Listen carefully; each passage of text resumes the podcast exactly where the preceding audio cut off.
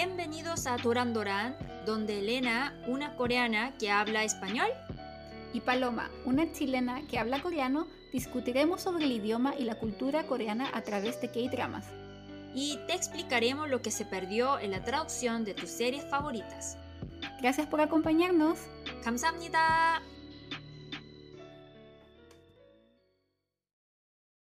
Hola, hola, tanto tiempo a nuestros escuchas. Muchas gracias por estar de vuelta con nosotras en una nueva temporada de Doran Dora y también para los nuevos bienvenidos.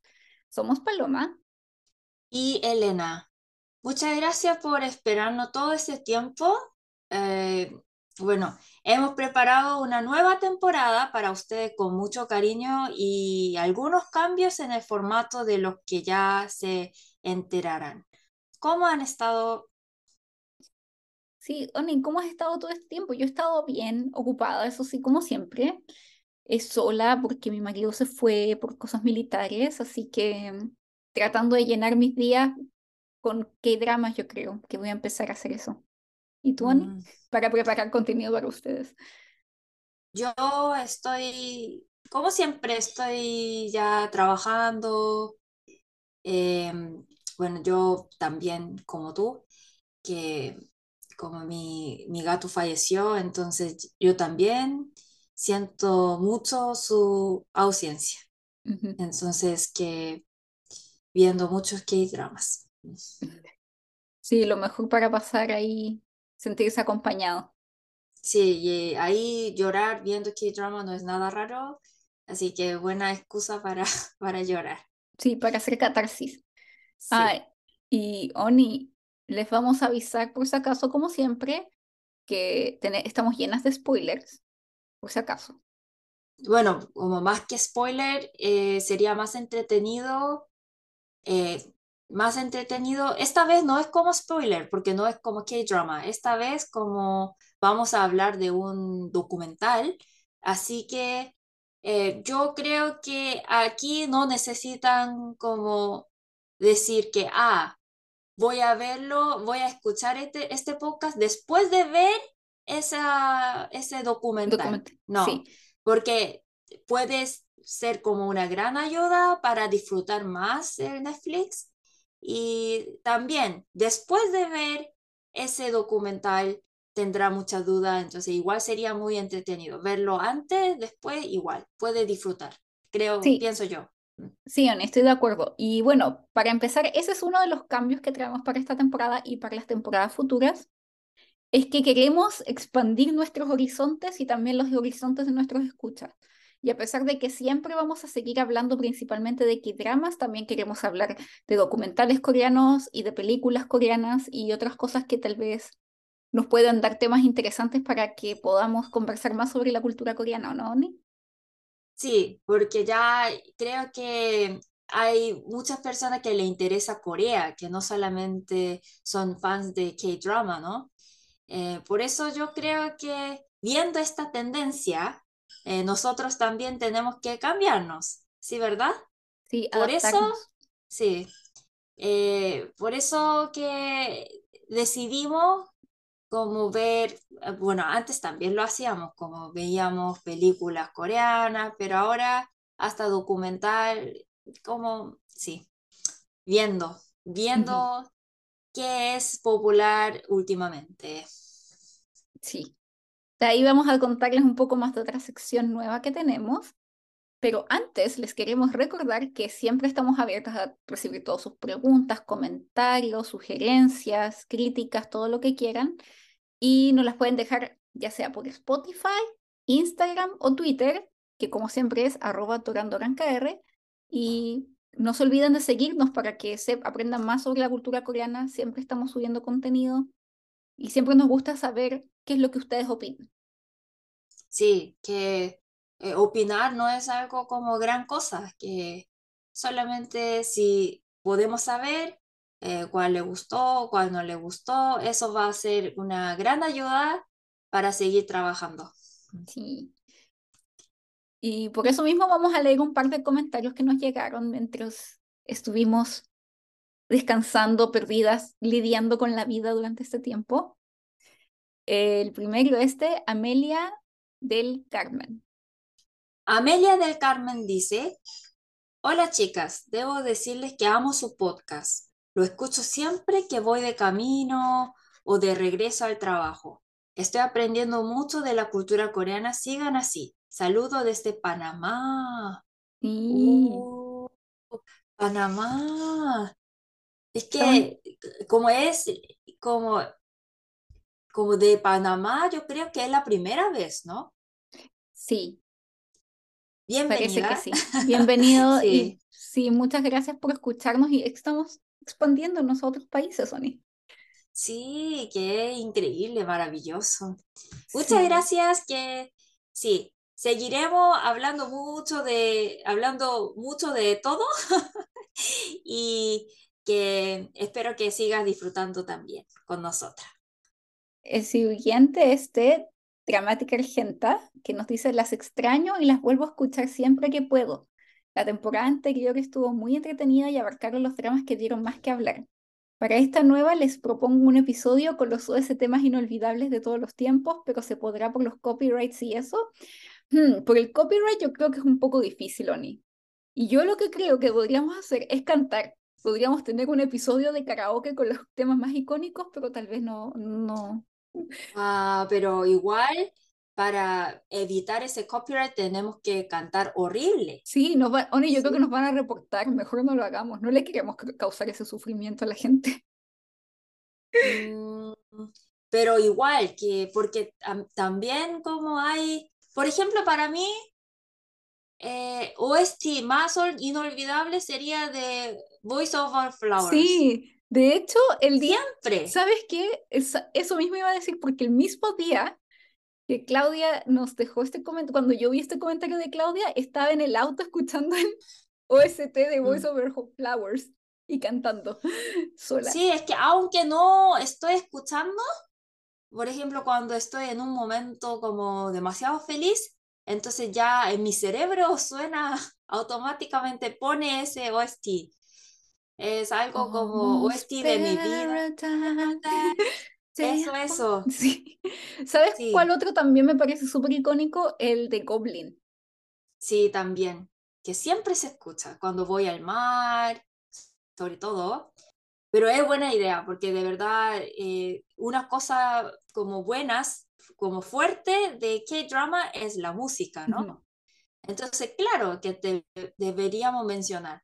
Eh, vamos a organizar, eh, como averiguar cómo hacer, y si no va bien, entonces, ¿cómo podemos hacerlo en Instagram? Sí, o podemos ¿no? hacer un Mm. episodio especial como de esos cortitos que hacemos, como recordando algunos OST icónicos. Sí. Sí. Muchas gracias por la sugerencia. Sí, también queremos agradecerle a muchas personas más que nos dejaron comentarios, como siempre, para Micos, Fermín, eh, Taquito. Muchas, muchas gracias, La Colachera. Muchas gracias por siempre escribirnos y, ya, y siempre nos pone muy feliz que nos escriban y obviamente todos están invitados a escribirnos, así que no sean tímidos, escríbanos, denos sus sugerencias, sus preguntas, siempre son bienvenidas. Y también acuérdense de seguirnos en Spotify, Apple Podcast y Google Podcast y darnos cinco, cinco estrellitas para seguir creciendo. y para que más gente nos escuche. Y bueno, el documental de hoy es uno que estuvo muy popular hace un par de meses que se llama En el nombre de Dios. En inglés se llama In the Name of God, A Holy Betrayal y en coreano se llama coreano, 나는 신이다. Y la verdad es que en Corea es más chistoso. El, el nombre coreano es más chistoso porque 나는 신이다 significa yo soy Dios. Sí, Y imagínate, Paloma un día dice, Danen Entonces yo al tiro te diría, ¿estás loca? Como, ¿Qué pasó? Diría, ¿no?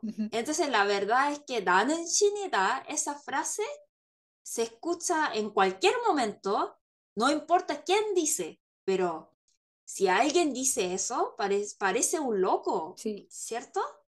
Pero aquí pueden ver a cuatro personas que dicen que son Dios sí. o Jesús, algo así.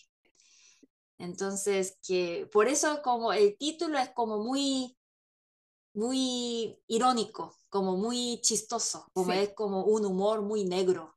El nombre te da esa idea como de humor negro y yo cuando, por eso cuando la empecé a ver, y yo creo que lo comenté en la temporada anterior cuando comentamos un poquito este documental, tuve la excelente idea de empezar a verlo antes de dormir para relajarme. y vida Bueno, como eso, relajar, relajarse viendo serie Dan Shineda podría ser porque nosotros, como Paloma y yo, tenemos corazón bastante negro. Sí, pero incluso. Por eso. Sí, yo tengo el corazón un poco. Sí, como que nos gustan las cosas medias oscuras. Se podrán dar cuenta por nuestro fanatismo de The Glory. Pero de verdad, Bonnie, yo no me esperaba que, a que fuera así de fuerte, porque es muy fuerte. O sea, para nosotras que igual somos como carne de cuero de chancho, un poco. Eh, yo no, ese día vi la mitad del primer episodio, no pude dormir bien, soñé con sectas, soñé con todas esas cosas horribles. No fue una buena idea. Bueno, que entonces hoy, eh, entonces como es como un poco polémico y la verdad yo soy atea, entonces yo soy atea, mi familia me inculcó cristianismo, pero como para mí era muy difícil aceptar ese concepto, yo soy atea. Igual respeto todas las religiones, pero decidí hablar de este tema hoy porque en Corea, por ejemplo, tú, digamos que tú eres cristiana y viniste a Corea para vivir y quieres ir a la iglesia acá.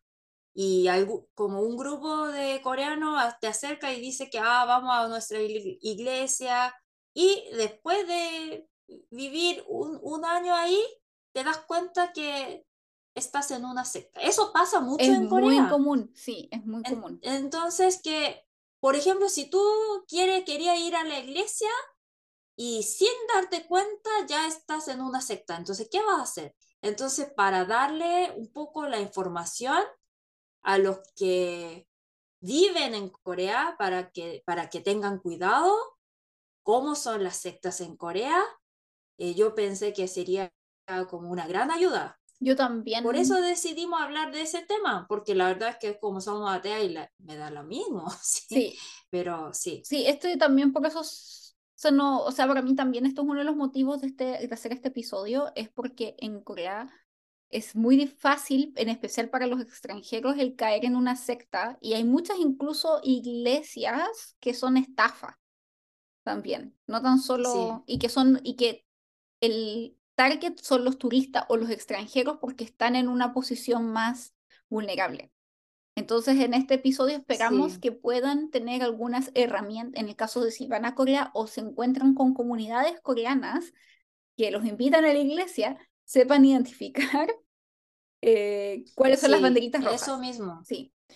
Sí, porque de verdad, por ejemplo, esas sectas que, que como, imagínate que como piensan todo como, todo el tiempo piensan cómo estafar la gente, ¿ya?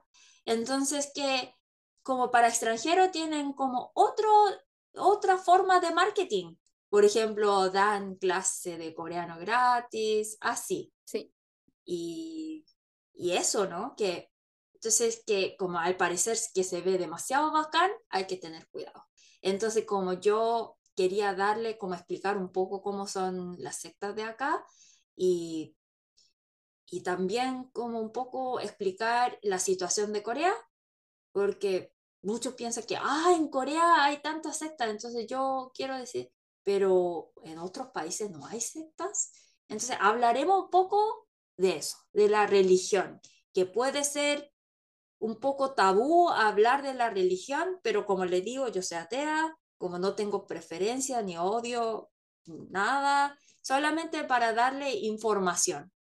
Sí, yo también soy atea, pero también respeto todas las religiones.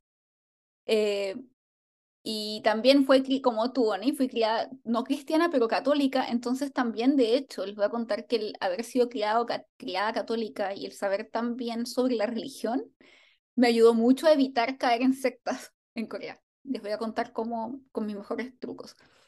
Y Oni, este documental en particular, tanto como nosotros lo queremos hacer, ayudó a mucha gente en Corea a salirse de sectas o a tener más ojo con las sectas después de ver el documental.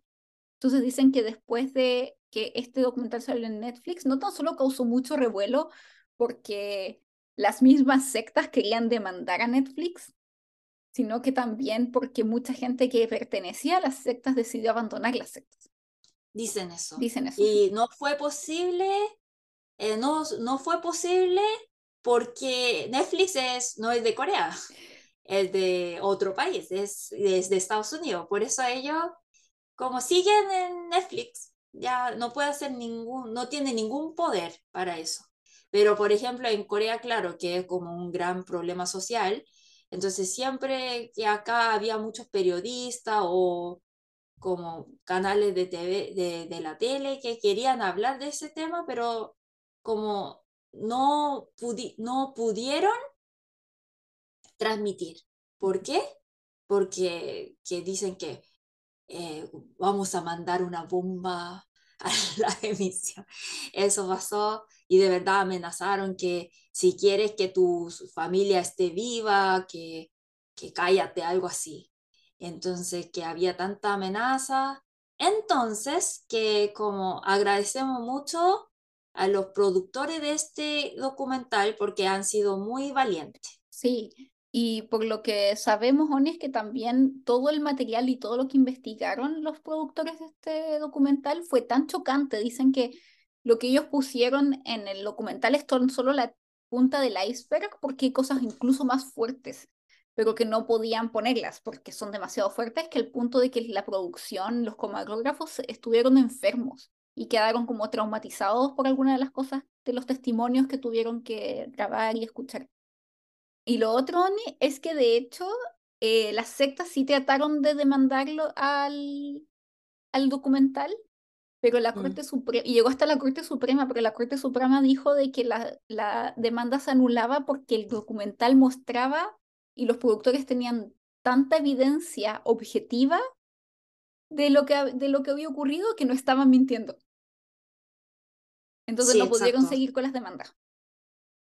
Sí, y, claro, que, que es algo como un poco complicado, porque por ejemplo, si un creyente quiere donar todo, toda su casa, el dinero a la, a la iglesia, entonces, que, ¿quién puede decir que no? ¿Cierto? Como, por ejemplo, como, hay, como ustedes saben, hay dos Coreas, Corea del Norte y Corea del Sur. Y Corea del Norte, en Corea del Norte, porque es un país socialista, está prohibido cualquier tipo de religión. Sí hay religión, Kim Jong-un, que él es un, el dios como que puede hacer cualquier cosa, ya. Entonces, como está prohibido cualquier religión porque hay un dios con mayúscula muy gorda, Kim Jong-un.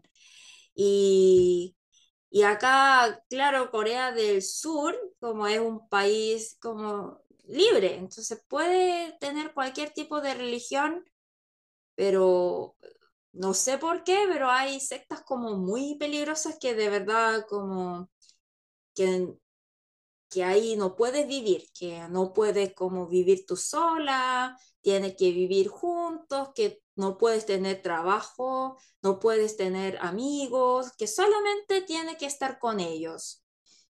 Entonces, claro, como no te deja vivir así normal y eso como lo llamamos como secta, que sí. Entonces, hablemos un poco cómo es Corea, que en Corea más de 56% son, no tiene religión. Sí. Mm. Más de 56% no tiene religión. Es un poco diferente porque, por ejemplo, en América Latina básicamente todos son católicos, casi todos, ¿no? Mm. Pero Corea no tiene una religión nacional. Entonces, básicamente, más de la mitad de la gente son, son ateos, como no tiene religión, como yo. Y entonces eso significa que 43% de la población sí tiene religión. Y eh, la religión número uno es protestantismo, que son protestantes.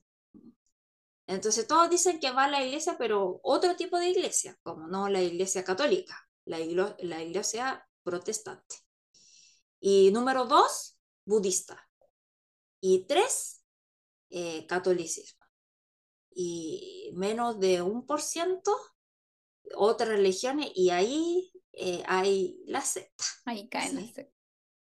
Lo otro es que hay algunas sectas, Oni, que son protestantes, pero como que se empiezan a distorsionar y terminan convirtiéndose en sectas. Entonces, tal vez muchas veces no están registradas todavía como secta porque todavía no llegan a ese punto, que también puede pasar. Sí, puede ser, porque ellos como, como porque las sectas que veremos parecen iglesias. Entonces, que por eso hay que tener cuidado, porque la secta nunca dice, ah, somos sectas, que, que, que nosotros como tenemos nuestra mesia que es como diferente.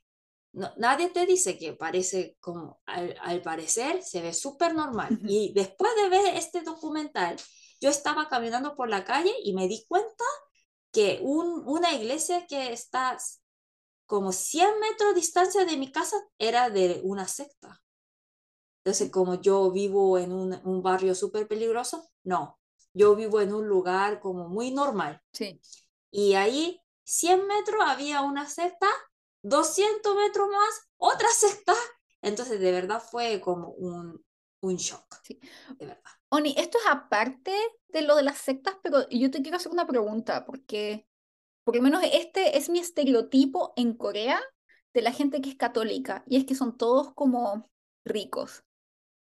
¿Es un estereotipo real o no? No, que estás equivocada. Okay. Debe ser que la gente que conocí que era católica, además era rica. Entonces, ok. No, no, no. Okay. No es así. Eh, en Corea, por ejemplo, eh, hay que ver que el, en Corea, después de la guerra, uh -huh. antes solamente había como budismo, pero también hay que diferenciar con Dalai Lama, porque Dalai Lama eh, es budismo, pero budismo de otro tipo. Como los monjes de Corea se lleva ropa de color gris y Dalai Lama el de naranja. Entonces es budismo, pero de otro estilo. Entonces, que aunque usted me pregunta, ah, ¿qué tal el Dalai Lama? Eh, no tengo idea que, porque como no tiene nada que ver con la religión de Corea. ¿Bien? Entonces, sí. Así es. Y en Corea, después de la guerra, eh, llegó el protestantismo. ¿Por qué? Porque ahí llegaron muchísimos gringos a Corea. ¿Ya? Entonces, eh, eso llegó primero y después llegó eh, catolicismo. Entonces, que es muy diferente porque, por ejemplo, en América Latina la mayoría son católicos. Entonces, como cuando habla de la corrupción, siempre habla, siempre hablan que como eh, la iglesia católica está podrida, como hay mucha corrupción, hablan de eso. ¿Por qué? Porque tiene larga historia, ¿no? Pero en Corea, al contrario, cuando hablamos de la corrupción, siempre hablamos mal de prote protestantismo. Ujú. Y el catolicismo en Corea, en coreano se llama Cheonjugyo. Cheonjugyo. Entonces, como hay broma que, ah, se llama Cheonjugyo porque los creyentes de eh, católicos siempre paga dinero el domingo como chonwon, como una luca. Sí, Sí, entonces eh, aquí el catolicismo tiene imagen que, como, que es como más humilde, que de verdad son muy más religiosos, que no piensa tanto en dinero, como nada de corrupción, tiene una imagen muy buena acá en Corea. Entonces acá es un poco diferente. sí, porque una de las Nada de rico. Sí, porque de hecho una de las características que tienen eh, las religiones más protestantes o las sectas en Corea es que piden mucho, el diezmo es gigante, o sea, a veces te piden, piden 200 mil wones la primera vez que vas, 300 mil wones, que es a estudiantes, pero si eres un trabajador a veces te piden el 30% de tu sueldo, así cosas como cantidades absurdas de dinero. Sí, sí. demasiado, como abuso realmente. Sí. Y, y bueno, que entonces después de ver, después de ver este documental, averigüé un poco y dice que en Corea como hay 20 personas que insisten que son Dios. Sí. Y hay 50 personas que insisten que son Jesús Cristo del segundo advenimiento. Wow. Y la verdad es que, ¿cómo puede, bueno, disculpa, pero ¿cómo puede haber un Jesús chino? En serio, como no puede convencerme porque que, que la Biblia, como yo siempre vi esa imagen en la Biblia o en la, de la historia, un Jesús como con pelo un poco marrón, un poquito flaquito, así, ¿no? Jesús flaquito y Buda de budismo un poco gordito, que no sé. ¿Cómo, ¿Cómo le dices chinos? Son coreanos. Tú eres coreana. Sí, sí, pero como. Sí, pero asiático.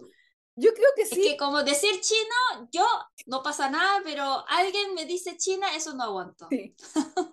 pero sí, tú puedes ser bien. Tú puedes ser racista con tú misma, contigo misma, no otros.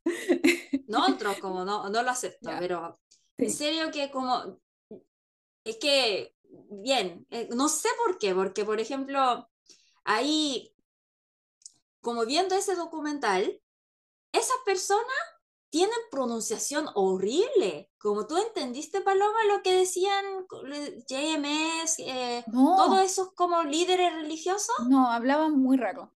Pero muy raro. Como más que raro, como se nota que no tiene formación, que como pronuncian horrible, ¿sí? Entonces, solamente escuchando cómo hablan ellos, como podemos saber que son de clase súper baja. Entonces, como tampoco me convence que es un chino, y yo siempre pensé, como viendo esos dibujos de Jesús, que era un poco guapo. Sí. Yo pensé así, sí, un poco guapo, María también muy guapa, pensé, pero yo como coreana les digo que ellos son los más feos de Corea. ¿Y cómo puede ser Jesús que no me convence? Pero entonces ahí podemos ver que lavar cerebro es algo como muy peligroso, como que de verdad, como no, no podemos que criticar a los creyentes, porque como, como nosotros, como teníamos suerte de no caer ahí, que sí, tenemos que pensar así, no pensar que como de verdad no entiendo a esa gente, sí. no, Sí, yo creo que, yo también estoy de acuerdo contigo, yo creo que cualquiera puede caer en este tipo de cosas y no creo que sea gente como, como tú dices, o oh, esa gente tonta o algo así, yo creo que es más fácil. Loca, ¿no? Sí, yo creo que es más fácil caer en este tipo de manipulación de lo que la gente cree.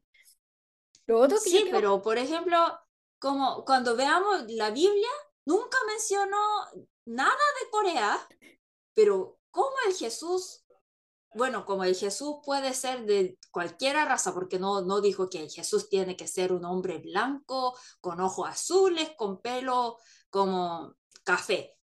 No mencionó así, pero no sé, que yo pienso así.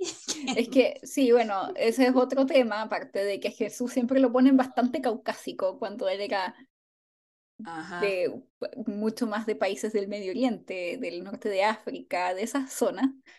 Pero, mira, lo que más me impresiona es que también haya tanta concentración de gente que cree que es Dios en un país tan pequeñito, porque 20, o sea, son en total 70 personas que se creen divinas.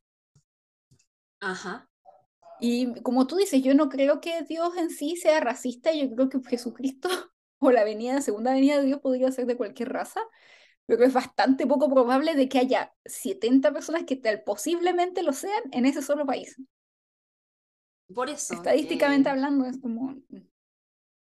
Sí. Y también, por ejemplo, eh, si es Jesús como si es hijo de Dios, debería ser guapo, ¿sí o no? Pero ¿cómo puede ser así tan feo? No sé, Oni, porque... Por lo menos no, no deberían hablar tan vulgar. Mm, bueno, sí, tal vez no hablar tan vulgar, sí, como que en verdad como que algunos de ellos hablaban con expresiones bastante como, en chileno diríamos flight, No es tan solo de que hablen mal, como de que pronuncien mal o que hagan, sino que usan expresiones como vulgares, a eso me refiero. Y no creo que Dios o su hijo hablarían así. De que sean feos o ni, yo creo que eso es bastante subjetivo y bastante como hecho a la idea de que lo que nosotros como seres humanos encontramos bonito, tal vez Dios tiene otras ideas, otros estándares de belleza, así que ella no puede opinar. claro, sí. como, los, como somos todos hijos de Dios y somos todos hermosos, entonces ya. Está lo mismo eso. digamos que eso ya, como, como es algo, como tú dices, pasemos de esa parte, pero como yo no puedo aceptar que un Dios, eh, encarnación de Dios, sea así tan vulgar. Eso no puedo aceptar porque como, como viendo esa frase tan hermosa de la Biblia, como no va bien, como no, no puedo imaginar. Entonces, es eso. Mm. Ya, entonces, ¿qué, en Corea, bueno, es, eh, así expliqué cómo es la religión de Corea, que en Corea hay más protestantes que católicos y sigue como gran parte el budismo. Y no hay tantas sectas, de hecho, pero como son sectas como muy así poderosas acá. Entonces vamos a hablar de documental. Primero que es que como fue el más famoso porque como demasiado asqueroso, el JMS. Sí, en el documental se habla de cuatro sectas, que de hecho son sectas un poco más pequeñas y tal vez la más grande de esas es JMS. Sí, JMS. Que tiene millones de nombres, que ya también se llama Providence, Christian Gospel Mission, Setsuri, Prime Moon Church, Morning Star Church, también se le dice, el, en Estados Unidos le dicen The Eagle Church, como la iglesia del águila, y ustedes se preguntarán, ¿por qué esta iglesia tiene tantos nombres? Y esto no lo comentaron en el documental. Tiene esa cantidad de nombres porque como su Mesías, el líder de esta iglesia, estuvo preso y ya se es conocido como por los medios de que era un abusador de mujeres, eh, le cambian constantemente el nombre para que la gente, la, cuando lo tratan de reclutar gente, si la gente lo busca en internet, no lo encuentren. Y por eso tampoco nunca dicen el nombre del, del líder, sino que le dicen Son Sang Nim, que es como el, el maestro o el profesor. Sí, que después dice, pero después cuando ya eres como un creyente muy fiel, sí.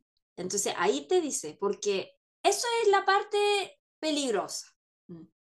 La parte peligrosa y si, si ustedes viven en Corea hay que tener mucho cuidado porque ellos nunca dicen, ah, somos JMS, que como nosotros creemos, no creemos en Jesús, como nosotros tenemos un Jesús coreano que se llama JMS. Nunca te dice eso porque ahí al tiro sabe, ah, secta, chao, ¿no?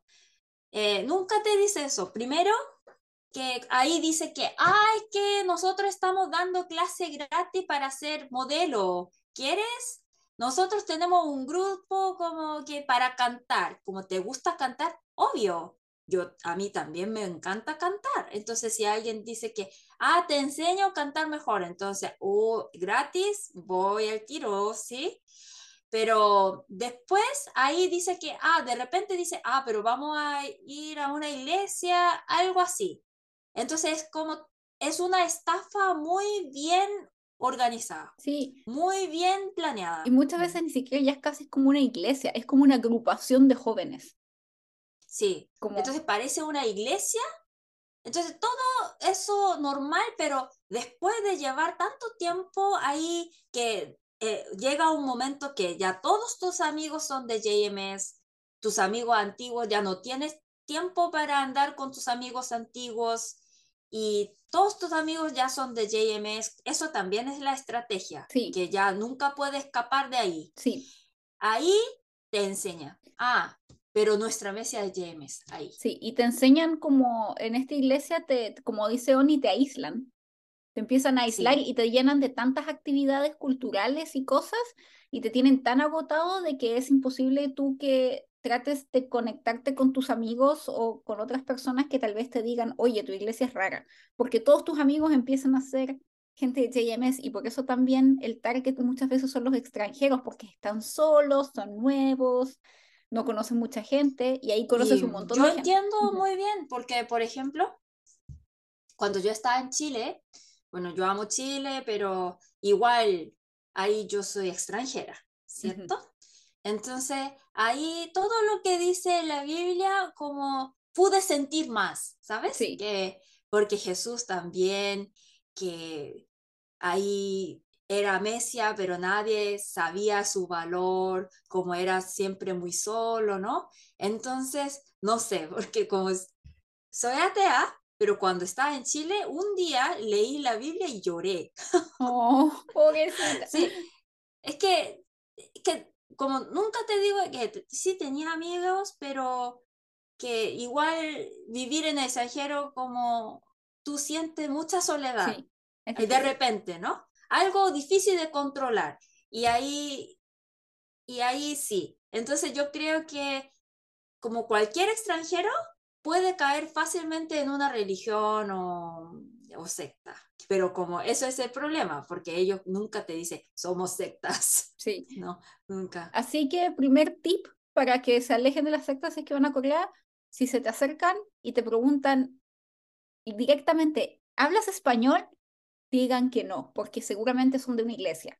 Si te preguntan, ¿quieres ir a un grupo cultural o tener una experiencia cultural coreana? No vayan, porque te van a llevar a un lugar en donde te van a quitar tus cosas, te van a vestir en hanbok, te van a hacer rezar y después te van a pedir dinero para devolverte tus cosas y van a tratar de que sigas yendo y te conviertas parte de la iglesia. Sí, eso es como otro tipo de secta, pero eso se nota al tiro porque como te hace rezar, te hace como eh, hace hacer esa como em, reverencia como muy coreana que nunca va a pasar en su país. Pero yo creo que esa parte es más peligroso, que parece una iglesia normal, pero que ya no te permite hacer otra cosa. Eso sí es peligroso porque que sí, puede, eh, fácilmente puede ca- caer cualquier persona. Sí, y generalmente también, si es que son estudiantes que quiere, gente que quiere estudiar coreano a Corea o quiere estudiar un semestre en Corea, generalmente rondan los campus universitarios.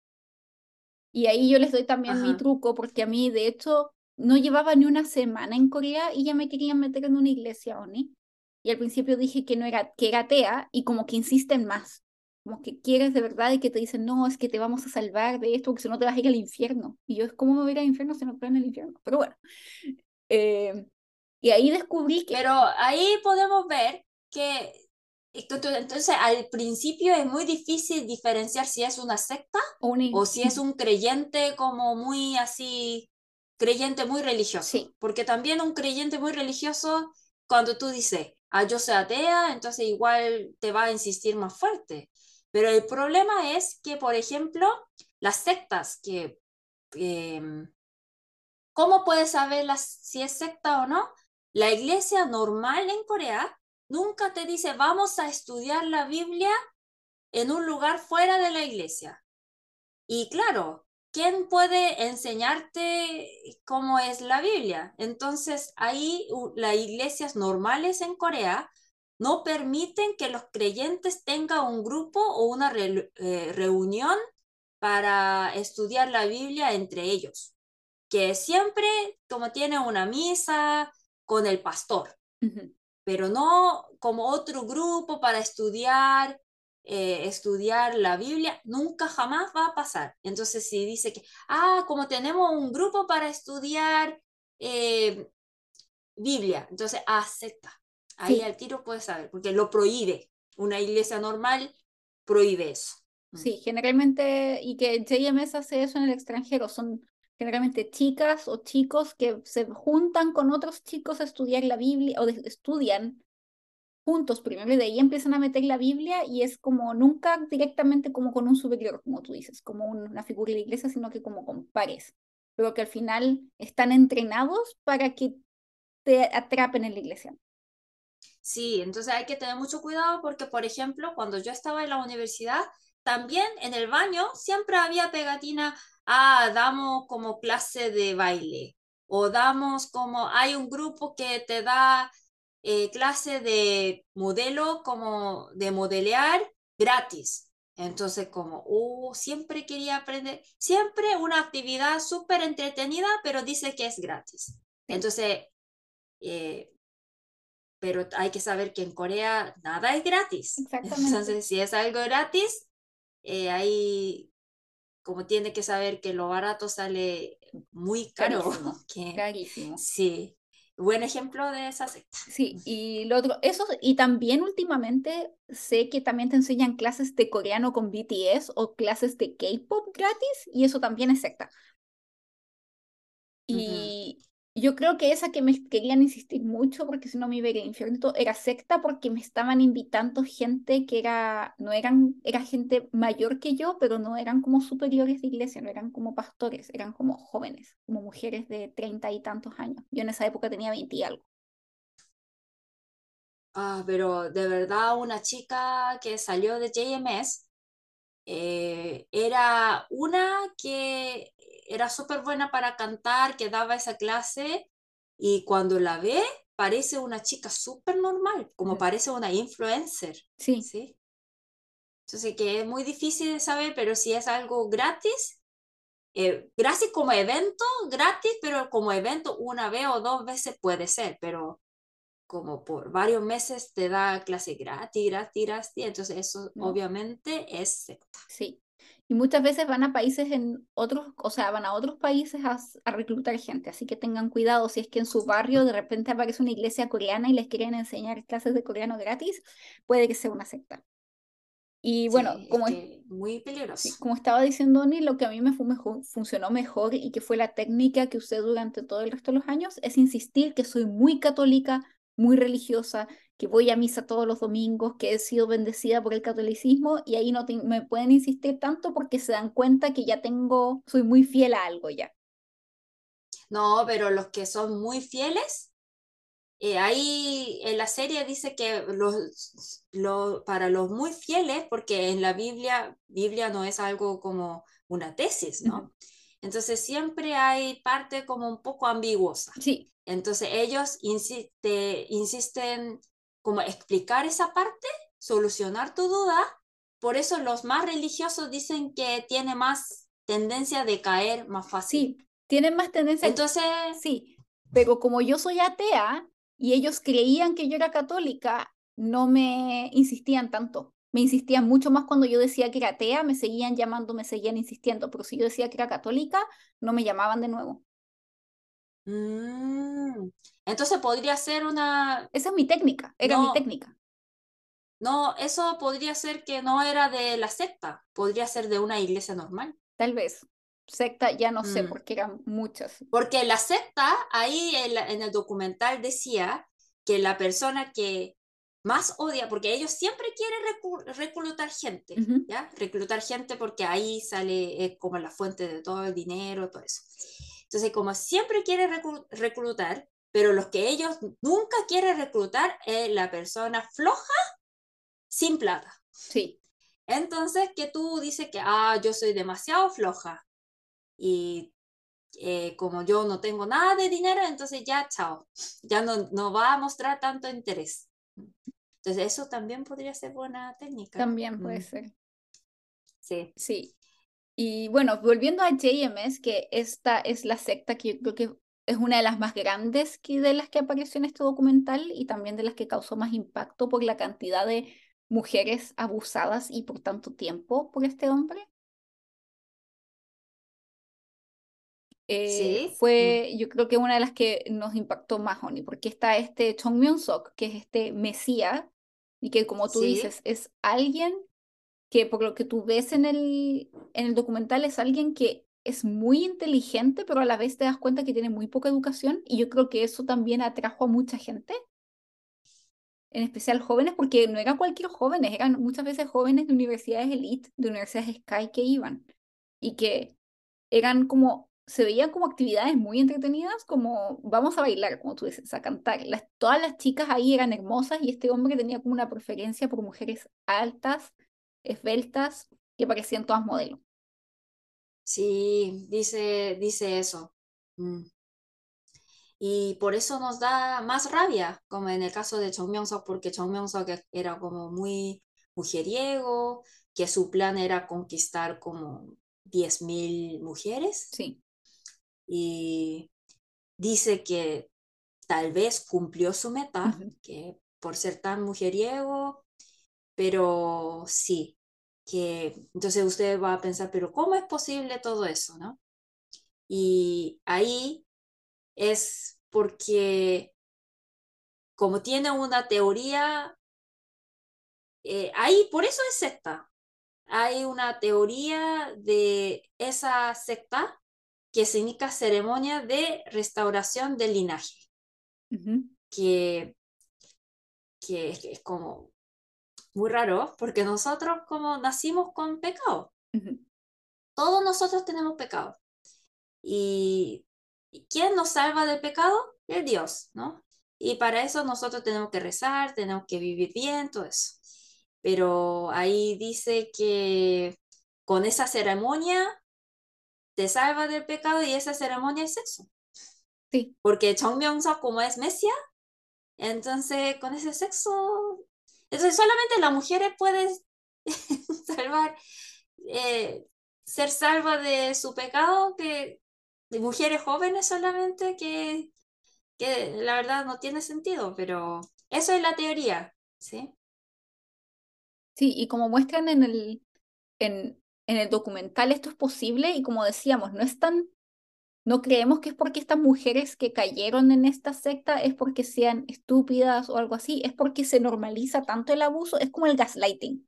Y que eso yo creo que es lo que más impactó a los televidentes o me impactó a mí, de ver cómo es súper probable que cualquier persona podría haber caído en esto, en especial si eres joven y te sientes sola, como es lo que pasa también con la chica que cuenta su testimonio y es la que está ahora como demandándolo, que es esta chica de, de Hong Kong, si no me equivoco. Sí. Mm. Es que se normaliza esto. Entonces tú vas y ves, y si eres una chica joven de 17 años que tal vez nunca has tenido una experiencia amorosa, estás en esta iglesia, te dan la, el honor de conocer este Mesías y este Mesías te dice que te va a purificar y tú crees al principio tal vez te parezca raro, pero después todas las mujeres te dicen, no, qué bueno que te esté pasando esto, felicidades. Al final es como, ah, ok, yo estoy equivocada, yo soy la como le pasó a esta chica. Ella sentía que era la que estaba mal porque no podía querer o amar a este hombre. Tal vez por eso las chicas como jóvenes son las víctimas, porque ya como una mujer como ya es vieja, nunca va a caer en esas cosas que con nuestra experiencia ya sabemos como eso, ¿no? Eso parece, sí. Mm. Sí, porque incluso muchas de sus víctimas incluso fueron menores de edad. Ajá. Sí. Como, eso como me da más rabia. Mm. Sí. Y increíble que después haya salido de la iglesia y haya seguido predicando, es lo que más me impresiona. Sí, y otra de las cosas que podemos ver ahí también, Oni, es como tú, cuánta gente es, no está, está tan en contra de la iglesia que yo creo que son personajes súper admirables como el profesor, que trataba de uh, dilucidar todos estos crímenes que cometía esta iglesia y que incluso trataron de matar a su padre. Me parece como alguien muy, que triste, pero que admirable lo que hizo. Igual que estos otros hombres que lo fueron a atrapar, en, si no me equivoco, en China. Sí, porque de verdad ellos dedicaron su vida eh, a captar a Chong Myung-sok toda la vida.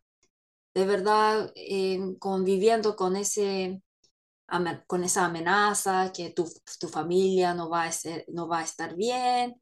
Y claro que el gobierno tampoco le apoyaba mucho, ¿no? Entonces ellos mismos como lo seguían.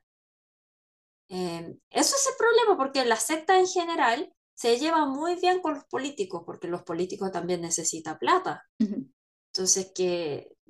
Y otra cosa es que también como Corea es un país libre, como que no, tenemos la libertad de tener como nuestra religión, entonces tampoco puede ayudar tanto, ¿sí? Mm. Porque es muy difícil explicar que era violación o era que era una estafa es muy difícil eso. Sí, y de hecho, si no lo saben, esta iglesia todavía sigue activa y pueden encontrarla por internet y registrarse online. No es tan difícil. Yo fui y dije, ¿y si lo hago? Pero dije, no, después no quiero que me maten o algo, porque es súper peligroso, porque de verdad es una iglesia en donde si dejas la iglesia son muy, muy agresivos y hay que tener mucho cuidado. O sea, pueden, si saben inglés, pueden buscarlos em, en YouTube. Hay muchos em, testimonios de chicas que estuvieron en esa iglesia y que incluso hoy ellas están preocupadas de porque, que tal vez les puedan hacer algo por haber dejado la iglesia y hablar públicamente de lo que vivieron. Así que tengan cuidado. Entonces, como JMS como es como la secta más grande entre todos estos, así que, y también sigue viva como Paloma menciona, así que hay que tener mucho cuidado. Otras eh, están, eh, otras, eh, desapareció, Agadon-san sigue, pero está así muy oculta, y Bamin Chungangyoe casi murió, todavía sigue, pero casi murió. Así que JMS es el que más que tenemos, hay que tener cuidado. Sí. Las otras son las otras cuatro iglesias que se mencionan. Y la siguiente es Udeyan, que en español es las cinco océanos. Sí. Eh, Udeyan es algo como parece, ahí en el documental parece como una historia misteriosa. Sí. Que por qué de repente se suicidaron todos ahí en cuarto tan chiquito, que como parece todo misterioso, pero hay que tener, hay que saber que Udean es una secta que ya, que como la, eh, la líder religiosa se suicidó, entonces como parece que ya es como termina como una historia misteriosa, ya, ya se acabó, sí. ¿cierto? Oni. Pero Mm. De hecho, yo conocía esa historia, pero la conocía como misterio, como sin resolver, como tipo true crime, como estos seres criminales. Ajá. Pero yo no sabía, y sabía que tenía como esta cosa media religiosa, pero yo no sabía que estaba ligada a una secta, porque es un caso conocido como misterioso en Corea. Y después con el documental yo aprendí, es como, oh, wow, era, era de una secta que además tenía también como fines económicos porque eran empresas.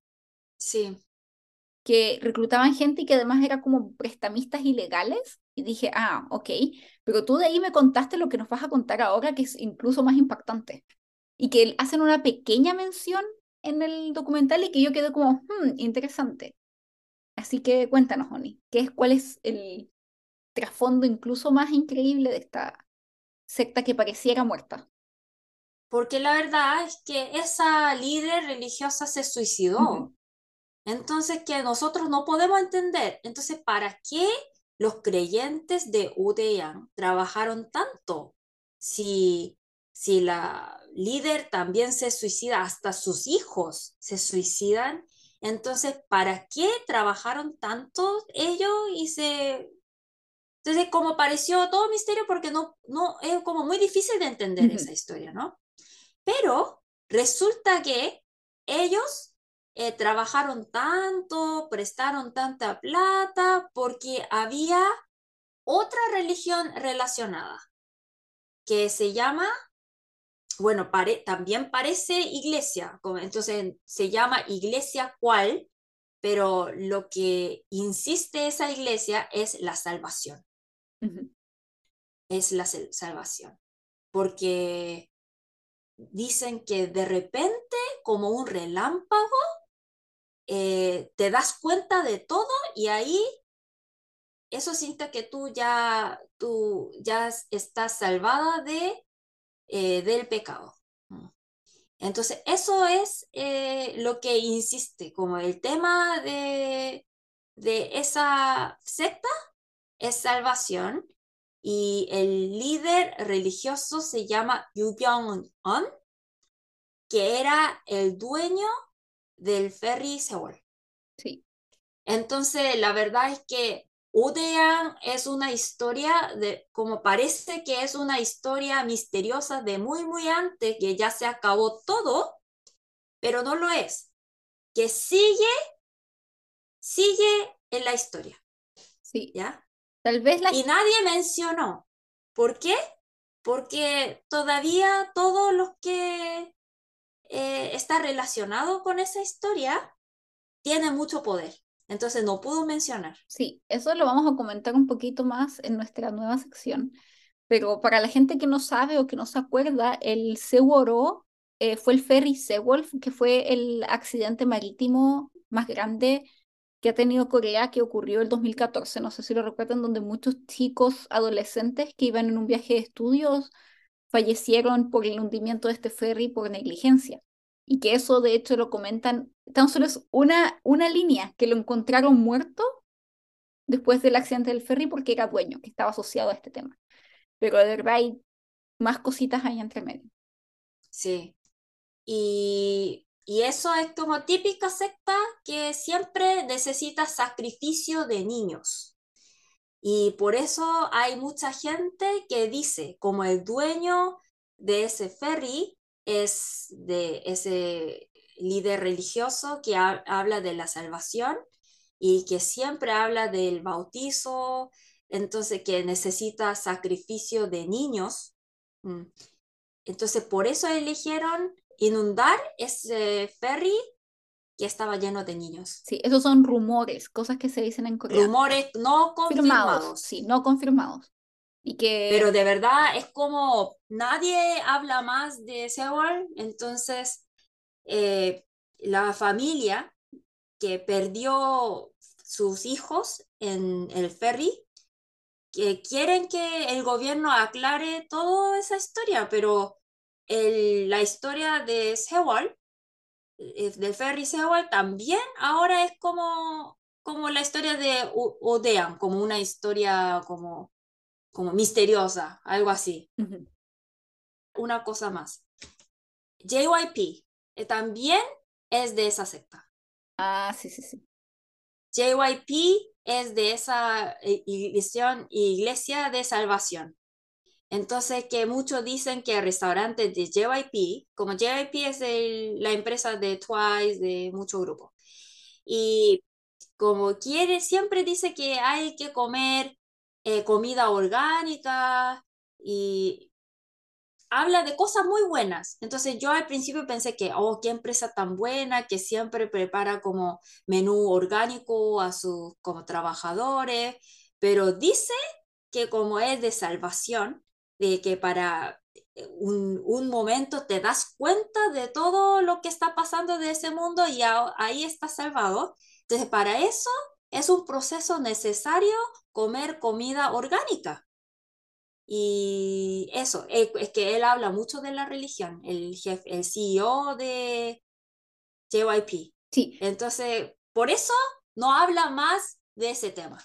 Estos son rumores, en internet pueden buscar y van a ver imágenes de él en una iglesia predicando y hablando de su iglesia y, y se sabe que es una iglesia media conflictuada, pero recuerden que rumores, por favor, no nos manden presa, rumores, pero ustedes mismas pueden investigar. Sí, pero que porque él mismo dijo que él no es de secta, así, pero como eso es la estrategia típica de la secta, nunca dice, ah, yo soy de esa secta. Sí. Siempre niegan. Por eso, como no está confirmado, pero ¿cómo podemos saber si es verdad o no? Eso es la cosa. Sí, eso es el problema también con las sectas, que muchas veces tienen esta idea de que ellos son los especiales y que por eso el mundo está en contra de ellos porque el resto son los pecadores. Entonces, por eso también ellos oculta estar en la secta. Entonces hay muchos... Como nosotros somos como Jesús. Sí. Que como tiene que saber que Jesús cuando apareció en ese mundo, todo el mundo pensaba que era secta. Entonces es igual que nuestra situación. En el caso de JMS decía eso, ¿no? Sí. Que por eso es como, ah, eso fortalece más la teoría que JMS es Mesia.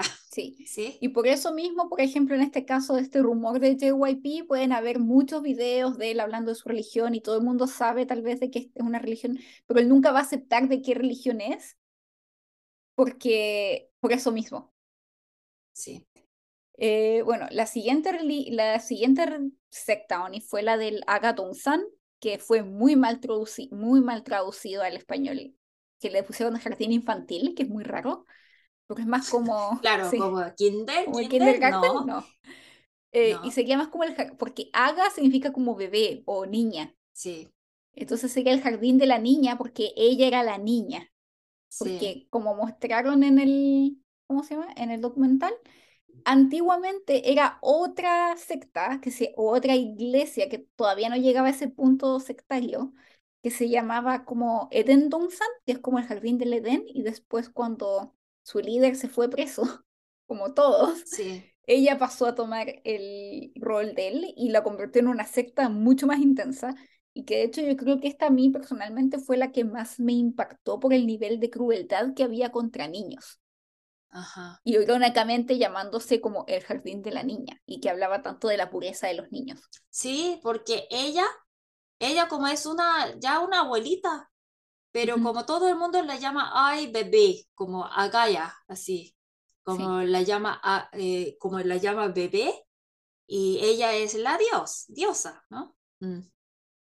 Pero eh, como irónicamente, como una abuelita es un bebé, y los bebés que nacen en ese jardín eh, son como esclavos. Entonces Ujú. que es que como el nombre, por ejemplo, viendo todo el nombre de esa secta, acá es el nombre que da como impresión que o sería un lugar por lo menos feliz, ¿no? Porque dice Sí. que es jardín como, porque inmediatamente como un coreano, cuando escucha acá pensamos, ah, como Eden Dongsan, el jardín de Edén- del Edén, eh, sería como un lugar como paraíso, ¿no? Pero era un infierno. Eh, Sí. y también como había muchas como, como nosotros, que los coreanos, nosotros bro- bromeamos con, con cualquier cosa. Y como líder religiosa es como una señora que lleva lentes, entonces el Dios como que ni, que, que tiene que llevar lentes, que ni puede salvar sus ojos, como, ¿cómo puede ser Mesías? Decíamos eso. Sí. Sí. Y no, ella me impresionó porque es una persona muy cruel, como llegar al punto de apalear a niños porque no se, no actuaban como ella quería, básicamente, y decir que eran como akma, como demonios, Sí, o que estaban poseídos porque le tenían miedo, porque claramente le iban a tener miedo si una señora muy peligrosa. Y lo que más da rabia es que eh, hoy en día incluso la misma madre de este niño que no que fue torturado y matado por esta por esto eh, secta ni siquiera pudo en su propio en el propio juicio aceptar que ella había sido como que había sido eh, la culpable la esta Ujú, acá que esta señora está libre. Sí, y nunca ha podido como confirmarse todos estos delitos porque nunca pudieron encontrar los cuerpos porque había mucha gente que la protegió sí. Entonces es muy impactante el pensar que una persona así esté suelta y que de cierta forma te muestran como que, o que tal vez la iglesia está como media desaparecida, pero no, es todavía y tiene relación con una disquera muy importante en Corea. Es que acá Dongsan es un poco diferente comparando, eh, bueno, aquí podemos ver cómo sale cuatro sectas, ¿no? Y la primera, el JMS, y la última iglesia, es como, eh, son esas peligrosas que parecen iglesia, pero que son sectas, ¿no? Pero, por ejemplo, del segundo de Odeyan, Cinco Océanos, y de Jardín de la Niña, las dos parece como una reunión de gente, ¿sí? Que viven en- entre ellos y trabajan como con personas que tienen ideas diferentes, ¿sí? Pero son sectas, ¿no? O sea, acá también, eh, como viven ellos como separados de un pueblo muy así en el campo. Entonces, la verdad, chicos, si ustedes viven en Seúl o Busan, nunca va a encontrar como caer en Akadongsan, muy difícil. Mm. Y porque Akadongsan como es una religión que, una secta que tampoco está tan loco como por tener, reclu- reclutar a alguien nuevo, que están como satisfechos con los que tienen. Pero Sí, ahí saca lo máximo, que como puede comer solamente dos veces al día, que hay que trabajar como todos los días, excepto tres días al año, algo así, como horrible. sí, y los separaban entre hombres y mujeres, y, o sea, como que es una iglesia más, o una secta, quiero decir, más, como tú dices, pequeña y con menos seguidores, pero los seguidores están como muy, muy, muy manipulados. Sí. al punto en que ni siquiera ya pueden tener como amor entre ellos, por ejemplo, lo que mostraban en, que a mí me- eso es lo que me impactó, que separaban a los hombres y a las mujeres, incluyendo esposos y los maridos y sus esposas, y que ni siquiera estaban permitido que se dijeran marido y esposa, sino que siempre por el nombre. Entonces tratar de eliminar cualquier otro tipo de lealtad que no sea hacia la AK. Pero yo tam- al mismo tiempo pienso que es que en el mundo hay gente tan buena que quiere que ayudar a la gente así, ¿no? Porque yo creo que los que cayeron a la secta no son gente como tonta. La verdad es que No. este, eran personas como muy buenas, demasiado buenas, que siempre como siente como, ah, yo tengo pecado, que yo tengo que vivir bien. Y ahí la secta como te da la respuesta, como al tiro, Sí. como, ¿sí? Pero la verdad es que no hay una respuesta en la vida, ¿no? Como la vida, Ujú. ¿sí? Sí, la, Eh, la vida es una eterna pregunta. sí, e eterna insatisfacción. Así que si algo ofrece, te ofrece que te lo va a solucionar todo, no crean. eh, sí, claro, como, porque ya tenemos esa experiencia. Si hay un novio que dice que, oh, yo te voy a hacer todo, mentira, sí. Sí, Mm. Eh, eso. Y Akadongsan también, es que Akadongsan es una, un, eh, un así muy chiquita parece, entonces como, bueno, parece que no es peligrosa, pero es que la líder, esa mujer, es como, era muy inteligente, porque sí, ella, con el dinero que ella sacó con los creyentes, ella estableció una i- empresa que se llama Shinnara Record. Y yo no sabía el significado, porque Shinnara, como yo pensé Shinnara, entonces me hace pensar en el verbo Shinnada, que significa como estar como muy eh, emocionada, como muy, sí, muy como, alegre, ¿cierto? Entonces, como Shinnara record en coreano sería eh, record alegría, algo así. Mm, sí. No, ni de hecho, la primera vez que vi el nombre, eso te iba a comentar, que de la palabra Shinnara es súper interesante el juego de palabras porque yo pensaba que era como Nuevo Mundo Records. Y después cuando vi el documental, ah, es Shin Nara como del país de Dios. Sí, que yo nunca, nunca tuve la idea que era de Dios, porque Shinnara Record es un, una empresa de discos, pero como súper grande que ha existido en toda la historia de K-pop. Entonces, claro, como, oh, alegría, como diversión, algo, pero la verdad hablaba de Dios, de Shin, de Dios. Sí, eso es un juego de palabras. Sí, Porque Shin, Shin Nada puede significar como estar alegre, como el sí, entusiasmarse. sí, Shin, Nara es país, Shin puede significar Dios o puede significar nuevo. Entonces podría ser nuevo Dios o nuevo país o alégrate. Entonces sí. eh, es muy difícil asociarlo tal vez, ah, es por Dios, después de que te das cuenta de que está relacionada a un- una secta. Pero todavía, porque como, eh, como, la, como te dije, que la mujer es muy inteligente, entonces que ella sí estuvo eh, eh, en la cárcel por menos de un año, algo así, Ujú. pero ya ahora está libre y todavía Sí, está en su en su jardín, con sus sí, creyentes, muy feliz. sí. Y, y creo, Oni, que ni siquiera estuvo presa por los crímenes de haber, de que mató gente, sino que estuvo presa por evasión de impuestos o algo así. Nada que ver como Sí, con... por eso que ah, eso me da mucha rabia. Eso a mí me da mucha rabia, sí, Y, también. y, y sigue, es que me da, bueno, como vamos a hacer una publicación en nuestra cuenta de Doran Doran, porque la verdad, eh, por ejemplo, Shinnara Record es un- una empresa demasiado grande, entonces como te vas a sorprender que todo el K-pop que tú estás consumiendo muchas veces viene de ahí, de esa secta.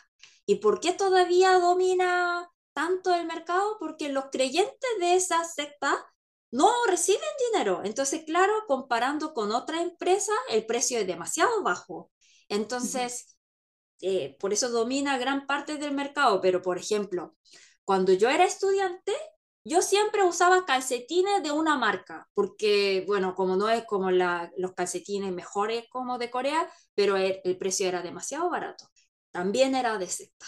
Entonces, que eh, la verdad es que hay muchas cosas que nosotros consumimos sin saber que es de una secta. Y eso es increíble. De verdad que estamos consumiendo el sudor y sangre de los de ellos. oh, es horrible. Mm. Y es súper complicado porque en Corea hay tantas sectas con tanto poder ni que nos fueron nombradas y que eso lo vamos a mencionar un poco. Y bueno, y mencionar la última secta que es la, ¿cómo se llamaba, Oni? Manmin Chungang. Sí. Eh, la Iglesia Central Manmin, si no me equivoco. Sí. Y eso es iglesia, pero combinada un poco con el chamanismo. Mm. Es más fácil de entender el concepto comparando con otros. Mm. Porque ahí el, el pastor no dice que soy Mesías o Jesús, no dice eso, pero él, es, él siempre dice que yo soy un pastor que puedo crear como milagro o algo así, ¿sí? Entonces, sí. que imagina, es como puro chamanismo, porque si yo rezo, si el pastor reza, entonces el, una persona que tenía enfermedad eh, se cura como automáticamente, algo así, ¿sí? Sí.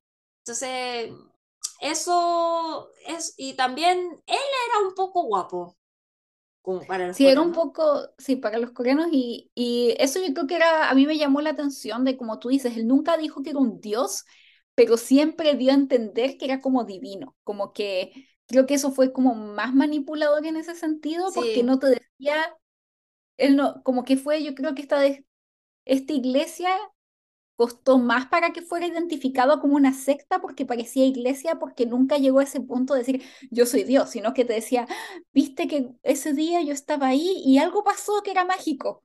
Sí. Pero nunca dice que es Dios. Entonces, creo que en ese, ese tipo de secta es más fácil caer.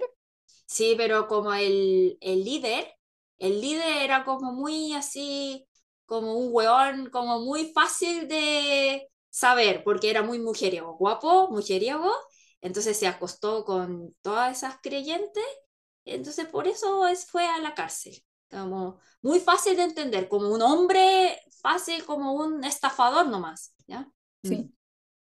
Sí, es que yo creo que la hizo menos viola en ese sentido, porque tal vez fue mucho más público que JMS, por ejemplo, que fue mucho más escondido para hacer sus cosas.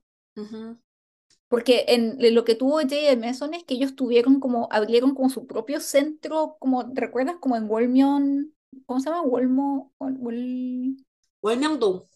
Wolmyongdong. Mm. Entonces podía llevar a las mujeres ahí a hacer todas estas cosas como divinas, pero no, el otro, el de Manmin era como, vamos a un hotel. Sí, que era muy como, de verdad, porque de JMS, eh, como hay ahí por lo menos como usan teoría, teoría como una ceremonia, pero eh, del Manmin, de la última secta, como es un hombre, de verdad, que como un hombre mujeriego, que vamos a un hotel, algo así. Entonces, que era más fácil de saber que era una estafa, ¿no? Mm. Sí, y lo otro que también a mí se me hizo muy fácil saber que era como, o sea, como si yo estuviera cuando pasó todo esto, que fue como, esto es demasiado sospechoso, es que cuando este programa de televisión quería publicar el documental hablando de que era en anteriormente, creo que fue en TVN o SBS, no me acuerdo, mm. NBC, bueno, algún canal público de Corea, mm. querían hablar de cómo esta iglesia era una secta y estafaba a sus creyentes. Él hizo ir a los creyentes a detener a que hablaran de esto. Entonces, y toda la gente fue y actuaban actuando como locos, entrando al canal de televisión para que tuvieran la transmisión. Si yo hubiera estado en Corea en esa época, es como, mm, ese, ese tipo de actitud me parece bastante sectaria. Sí. O sea, como que estaban actuando, como reafirmando que eran una secta al hacer eso. Entonces yo creo que por eso tampoco no tuvo tantos seguidores ni se hizo tan popular como, por ejemplo, JMS. Sí, porque por ejemplo, JMS y Aga Dongsan, el Aga Dongsan como es muy inteligente, entonces como ellos por lo menos como tenían una teoría para apoyar, ¿bien? Pero como el Manmin, el último, como te digo, que era un poco guapo el hombre y cuando hablaba así tenía ese talento de hablar, como, como era muy así elocuente. Entonces, eso depende como 100% al carisma de ese weón. Pero ese, ese que como ya como, es, como está un poco viejo, entonces ya no tiene ese, ese carisma, sí. carisma que tenía antes. Entonces, claro que difícil de seguir. Sí. Y bueno, y ahora, eh, antes de pasar a un poco a una nueva sección que les traemos, eh, hay dos sectas que no se mencionaron. Sí, eso queríamos hablar. Eso queríamos hablar, sí. Hay dos sectas que no se mencionaron. Que deberían, deberían hablar, en serio. Debería haber un programa de televisión sobre esto, pero también entendemos por qué no las mencionaron, porque son sectas demasiado grandes y con demasiado poder y demasiado poder político en Corea. Entonces, si es que nosotras desaparecemos y no hay más podcast, ya saben qué pasó. No, pero no creo que no pase nada. Pero estas sectas, yo creo que ya han escuchado. La primera se llama Tongilgyo en coreano. Tongilgyo, también conocida en español como la Iglesia de la Unificación y también conocida por su seudónimo Los Munis. Sí. y que es una secta mundial. Sí, esa iglesia está en Chile, confirmada. Mm. Sí, y en Estados Unidos es una iglesia gigante. Es, es, es realmente una iglesia gigantesca y tiene una cantidad de poder que ni se lo imagina. Sí. Yo creo que por eso no se puede hablar de esa secta. De hecho, el productor dijo de que si le iba bien a este documental, él se iba a arriesgar a hablar de los Moonies o de la Iglesia de la Unificación y de la otra iglesia que vamos a comentar. Y ojalá lo quiero porque es demasiado interesante, pero tengo la impresión de que tal vez no va a poder. Porque la, la verdad es que muchos, muchas sectas de Corea copian la teoría de la iglesia de unificación, porque tiene una teoría como demasiado perfecta. Eh, ahí, como dice que el pastor Moon, el Moon Samyang, él es Mesías. y, y la verdad es que, como les digo, que cuando vemos como otras sectas, como, es como, ¿cómo puede creer en eso? Que pensamos en eso. Pero cuando escuchas como cuando habla el pastor Moon, el pastor Moon habla demasiado bien. Entonces, que yo escuchar como cinco minutos me enamoré. Perdón, es como me enamoré, en serio, que como de verdad, como atrae gente, es como una persona que tiene como encanto. Mm, no es guapo, pero como sí sabe hablar y no es nada vulgar, que como de verdad tú sientes que aprendiste algo, que como te da como el camino, nuevo camino para vivir, algo así. Sí, ah, por eso creció tanto ese yo como la iglesia de unificación. Sí, y, y, sí, que eh, él, él es el que, como todas esas como sectas copiaron la iglesia de, eh, de unificación, y él dice que es Mesia, ¿no? Entonces, como él tuvo 17 hijos, como 10 hijos, 7 hijas y 45 nietos. Increíble. Wow, y claro que no es de una mujer, como de varias mujeres. Sí. Sí. Y bueno, y como mencionábamos, esta iglesia tiene tanto poder que está detrás de partidos políticos, como comentábamos, como estábamos comentando detrás de, antes de grabar, eh, se lleva, el pastor Moon se lleva muy bien con figuras políticas internacionales. Bueno, falleció ahora, pero, falleció, sí. pero todavía, eh, que como se llevó bien con esas figuras importantes mundiales, eh, en el video de la iglesia de unificación sale Bill Gates. Me sorprendí. Sí. sí, de hecho se llevó bien con, se llevaba bien con Donald Trump, como que le mandaban estas, en Corea ya seguramente en los dramas han visto que mandan coronas de flores para cuando la gente fallece y recibió coronas de flores de, eh, de Trump, ¿de quién más, Oni? De todos, de, todos, de todos como de Japón, de China, de todos, todos. Sí. y de hecho, eh, por lo que yo sé, Oni, la Iglesia de la Unificación también eh, es dueña de medios de comunicación en Corea, o sea, de periódicos y también de empresas que producen productos de comida, por ejemplo, el mezcol. Sí. Eso. Es dueño, los que son, producen mezcol, que es una bebida coreana bastante popular, eh, los dueños son la iglesia de la unificación. Ajá, eso. Eh, esa es una de las que no comentaron y que tiene mucho poder y que... Sí, en Estados Unidos también, como Tongil existe en todas partes, dice que muchos restaurantes de sushi de uh -huh. Estados Unidos son de, de esa iglesia. Y también, por ejemplo, en la calle hay gente que como te vende flores, ¿no? Rosas, así. También muchos de ellos, como no todos, muchos de ellos pertenecen a esa secta, a, la iglesia de unificación. Mm.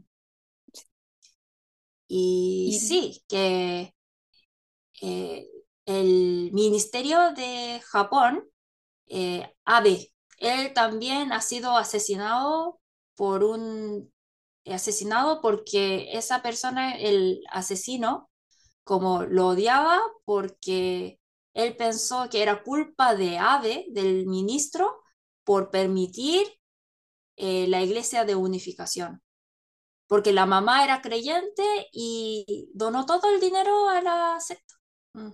sí. Ese fue el motivo por Shinzo Abe lo mataron. Entonces, como Entonces, ya sabiendo, Sí, es como peligroso.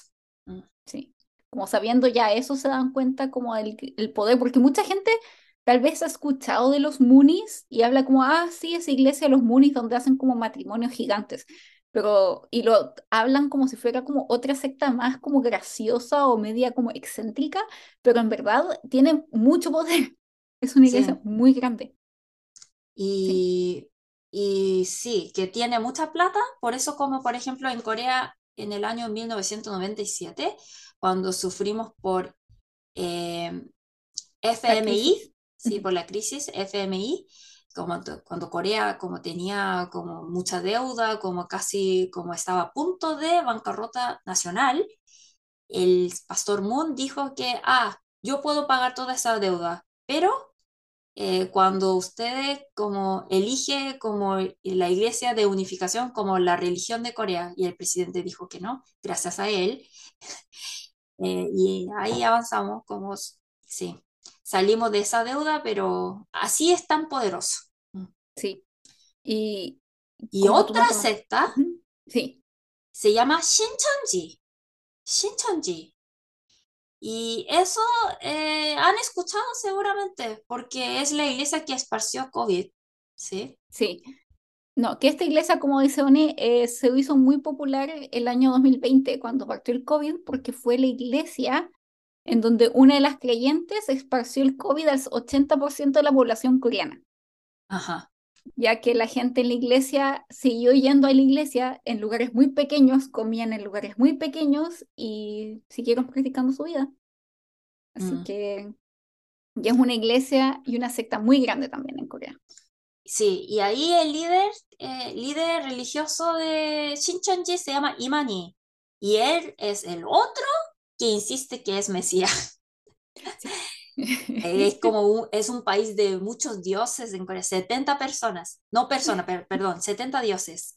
60 Eh, sí. Sí, y Shincheonji es como el nombre viene Chon es cielo y Shin nuevo, Chi tierra, entonces viene, el nombre viene de Apocalipsis, que en Apocalipsis menciona del cielo nuevo y tierra nueva. Entonces significa cielo nuevo y tierra nueva y la teoría de Shincheonji es el fin del mundo, que ya el fin del mundo va llegando. Sí. Es una de esas iglesias como con tema apocalíptico. Sí.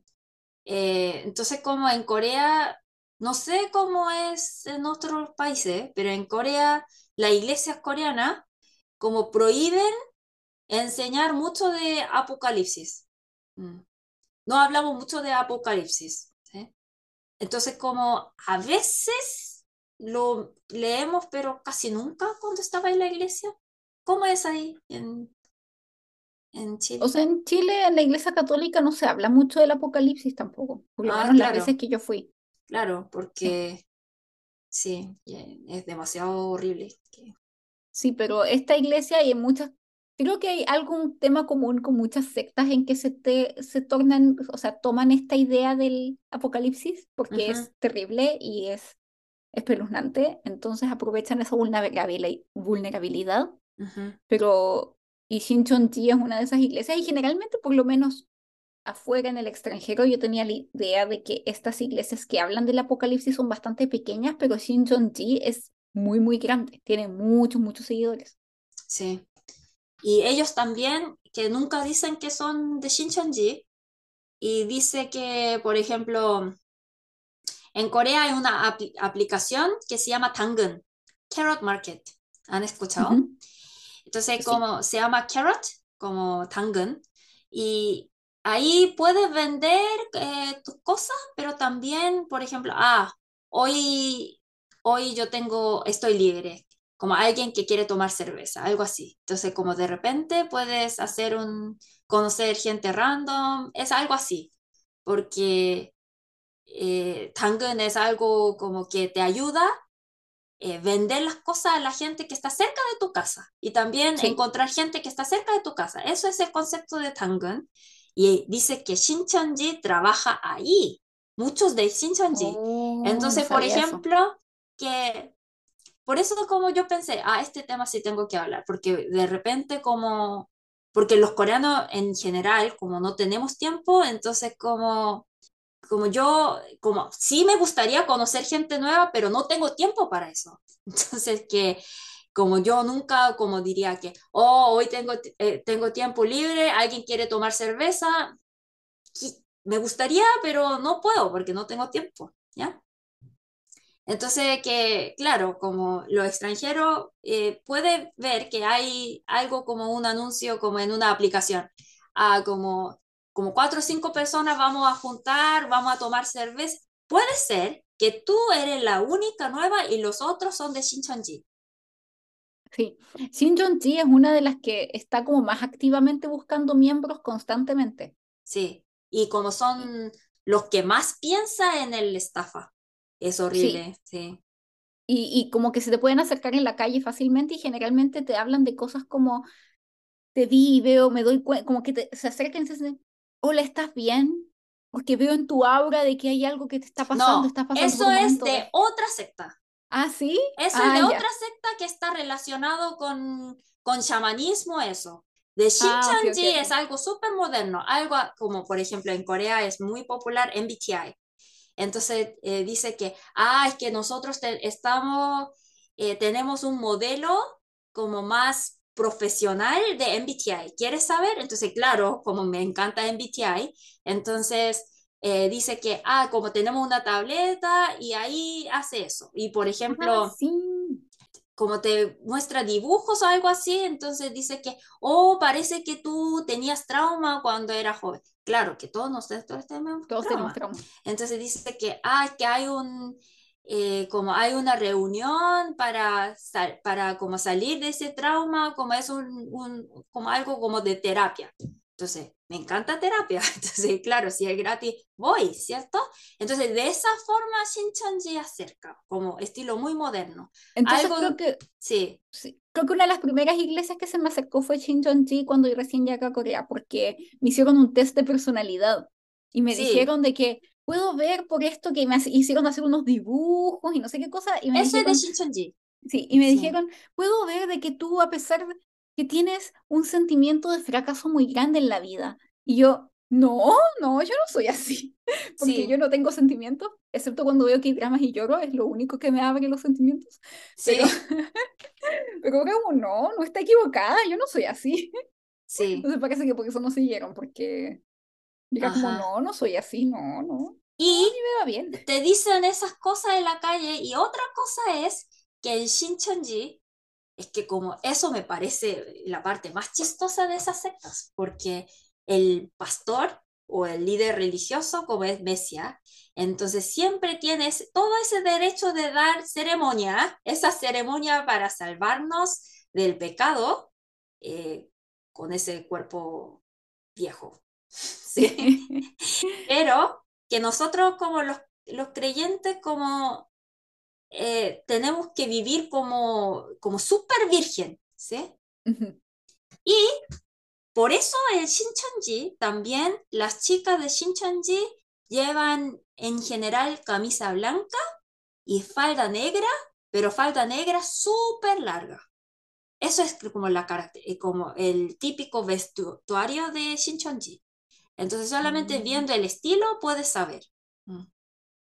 Ah, ya. Eso no lo Sí. sabía. Porque nosotros, como las coreanas, usted, como ustedes saben, en Corea mostrar escote es un poco tabú, pero mostrar las piernas no es nada tabú. Como, pero como siempre hay chicas, como es verano, que en Corea el verano es como andar en, en, en un sauna, que la ropa se te pega, pero en ese calor hay chicas que andan con falda súper larga, entonces 100% Shincheonji. Hemos hablado mucho, Oni, y se nos está acabando el tiempo, así que les queremos presentar nuestra nueva sección, que es la sección de chismes y curiosidades, porque ya eh, siempre traemos muchos chismes, pero nos costaba como, o a veces queríamos traer más chismes, y los decidimos concentrar en una nueva sección. En esta ocasión ya hablamos de muchos chismes y rumores en torno a las sectas, pero quedan las últimas. Hoy será una sección un poco más corta, y que es sobre los famosos coreanos que se rumorea que están en sectas. Y bueno, ya mencionamos que JYP es como secreto a voces, eh, se rumorea, pero parece que no tanto, de que es parte de... ¿De, ¿de qué secta era, Oni? Se me olvidó. De la de, De la salvación, de la salvación, sí. que es de Yu Byung-on, sí, pero se llama Kwonpa. Eh, JYP es de Kwonpa, que habla de la sal- salvación, y yo no creo que sea algo como que, porque él se casó con su primer amor y se divorció de ella de repente, que dice que no, ya no siente más amor. Y eh, lo curioso es la, su segundo matrimonio, porque se casó con la nieta de Yu Byung-on. Mm, Entonces, obvio que no es nada que siempre dice que todos esos rumores tienen un poco de verdad, yo pienso. Porque no Sí. sale, bueno, a ver, en general sale de algo. Y es porque ese, en ese matrimonio, como estaba lleno de la gente de, de esa iglesia Kuompa, eh, por eso eh, todo lo que está haciendo JYP, lo que está diciendo JYP es muy de Kuompa, por eso eh, supuestamente él es de esa iglesia. Sí, y también hay muchos rumores de que los trainees suelen ser, de JYP, suelen ser invitados a la iglesia a rezar. Sí, y, y por eso muchos dicen que, ah, es que los de JYP estarían muy felices porque siempre comen comida muy orgánica, y, pero ahí hay, esa es la parte del sufrimiento de trabajar, de estar en JYP. Sí. El otro famoso, que es muy famoso, que también se rumorea estar en una secta, es Park Bo-gum. Sí, Pak Pugom es de una iglesia, porque ya el nombre Pugom no es un nombre muy común. Y dice que es un nombre que le dio el pastor de esa iglesia. Él es muy creyente todavía. Mm. Eh, es una iglesia, bueno, para decir secta es un poco difícil porque es más una iglesia, pero no como que habla un poco diferente, podría decir. Mm. Sí, que es la Jesus Center Church, y que está siempre como, esto como estas iglesias medias como, que están como en el- la línea gris entre si no se sabe bien si es secta o si es iglesia un poco distinta, como decías tú, Sí, pero que se rumorea más que nada que es secta y que de hecho hay, en Corea, si no me equivoco, hay como una, como las iglesias tienen como una lista en sí. donde designan quién es una secta y esta iglesia pasó a ser designada como un- ser una secta, Ajá. pero después de un tiempo se supo que Park Bo-gum, que es muy religioso, ya no está, era parte de esa secta, sino que se había cambiado, como que después dejó de hablar de eso, porque él insistía en que no estaba en una secta, pero después cuando quedó designada como secta, él se cambió de iglesia. Ah, ya. Ah, No sabía Sí. eso. Mm. Sí, y que ahora está en otra iglesia que es más como cristiana, pero que él siempre insistía que no era secta, no era secta, y todo el mundo era como, Park Bo-gum, estás en una secta. Mm. Pero sí, eh, eso. El otro, el siguiente, que es un actor que no es tan conocido tal vez en Latinoamérica, que es, pero hace- es muy famoso en Corea, que es Kang Ji-sop, y que él se rumorea que es parte de JMS, Sí, él negó. o era parte. Sí. ¿Qué? Él negó después que ya, ya salió de esa secta, pero que antes era secta. Sí, y que él no sabía que era secta, que no Ajá. sabía de lo que había pasado. Mm. Y el último, que es bastante impresion como impresionante y que aquí también es como rumor, no se sabe, nadie lo ha negado, tampoco nadie lo ha confirmado, es Dong-wook, Sí. muy famoso Lee Dong-wook de, O Lee Dong-wook es de Goblin. de Goblin, el, el que era el- la parca. Sí. Eh, él dicen que es miembro de Shinchonji, de esta iglesia eh, apocalíptica que expresó el COVID. Eh, y hay muchos, por ejemplo, uh -huh. el de Madmin, Madmin Jungangyoe, como del cuarto uh -huh. secta, eh, de Super Junior, es de esa iglesia. ¿En serio? No sabía eso. Eunhyuk ¡Ah! y también, por ejemplo, Sai. Sai eh, Sai está casado, Sai, de Gangnam Style, y el suegro de Sai es em, líder de una, una religión eh, secta también. Mm. Oh, wow. Y, ay, que hay muchos, por ejemplo, Eugene de SES también es de una Sí, secta. lo escuché. Ella y su esposo. Sí. Y de Big Bang, Taesung y Taeyang también es de una secta. Pero como les estoy diciendo secta, que no está como confirmada así como secta secta, que está en esa área gris, porque como que son, hay iglesias que son un poco como combinadas con ese chamanismo, que dice que al pastor dice que ah, yo te rezo, entonces como tú ya no vas a tener esa enfermedad, algo así. Eh, hay mucho, en serio. Mm. Sí. Ay, tu opa puede en una secta, tengan cuidado. Sí. Sí. Y bueno, Oni, ahora pasemos a las próximas secciones de esta nueva sección. Hoy creo que porque tal vez era un documental, no podíamos hablar tan separado de los chismes porque era todo Sí. muy... estaba entremezclado, pero en el futuro cuando hablemos también de K-dramas, vamos a hablar, vamos a tener, les vamos a traer los chismecitos más y rumores más jugosos que encontremos de los K-dramas y de los actores de cada K-drama y los pondremos en esta sección.